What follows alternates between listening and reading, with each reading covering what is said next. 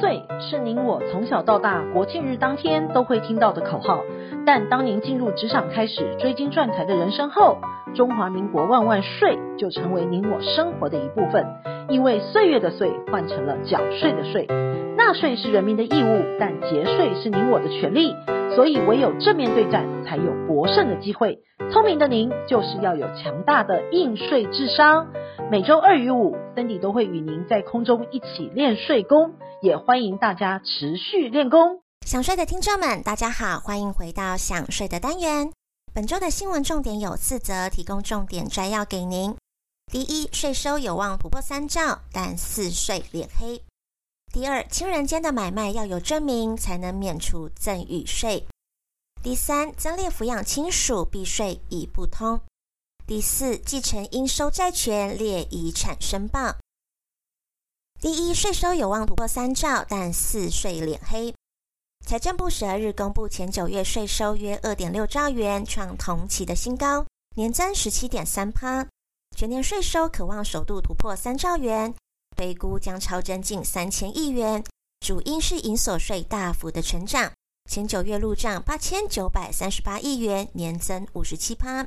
今年营所税可望首度突破兆元的大关，然而台股价跌量缩，导致九月正交税下滑至一百二十六亿元，是今年以来单月的次低。前九月的正交税一千三百六十二亿元，年减三十六点一趴。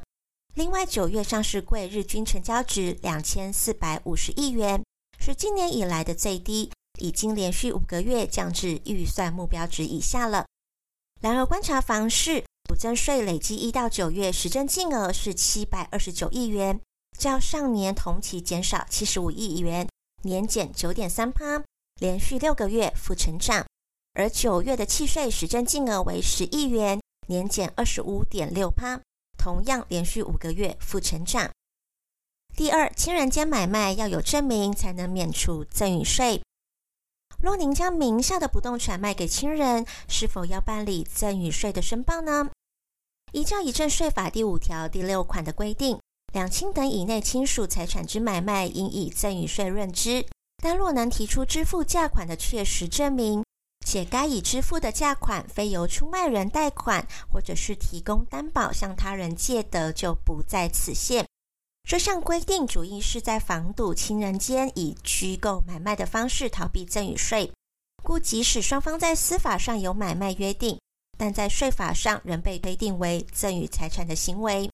因此，两亲等内的亲属关系，双方财产买卖除买卖契约书外，仍需减负收付价款的证明文件，向国税局办理赠与税申报。经审核买卖行为属实后，国税局会核发非属赠与同意移转证明书后，再至地政机关办理不动产移转登记事宜。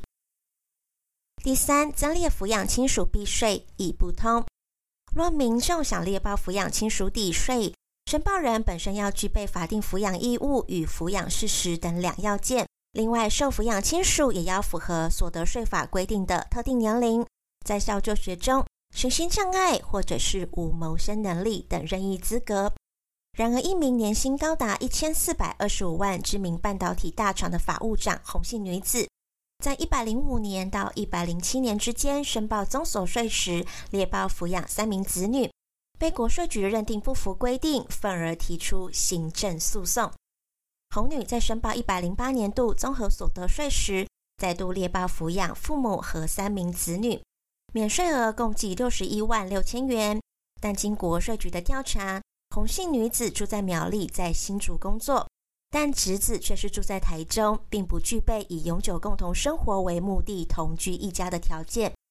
且该三名子女的母亲一百零八年度的各类所得总和共计有九十一万两千三百一十七元，并担任医事检验所的负责人，具有相当的收入。虽然父亲未列报所得，但正值四十九岁的壮年，想来也有相当的工作能力。父母并无无法抚养，驳回红女的上诉。全案定验，红女应补征税额十万五千六百元。第四，应收债权列遗产申报。根据统计，我国中小企业大部分是家族企业，若公司与股东之间常有资金往来的情况。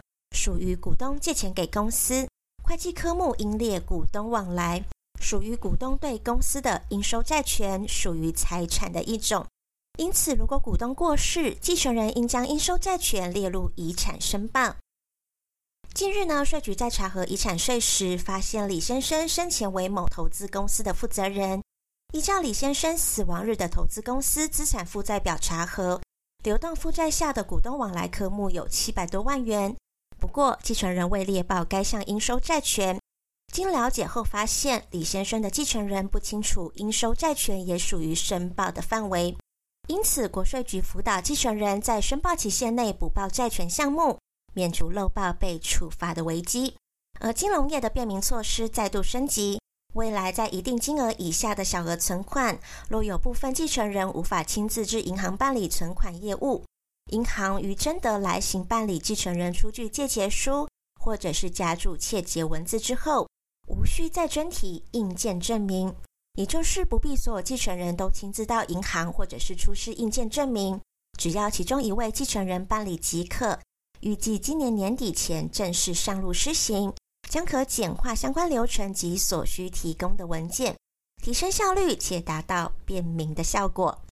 经营之神王永庆曾经说过：“您赚的一块钱不是您的钱，存下来的钱才是您的钱。因此，学会节税可以为自己的财富进行另类布局。想要知道更多节税妙方吗？听享税 Podcast 并追踪卓越的粉丝专业，让您在潜移默化之间学习税务的知识。”如果你有省税妙招或是法律上的问题，都欢迎来信或是留言告诉我们，让我们为您指点迷津。本周的重要税务新闻，谢谢您的收听，我们下周空中见。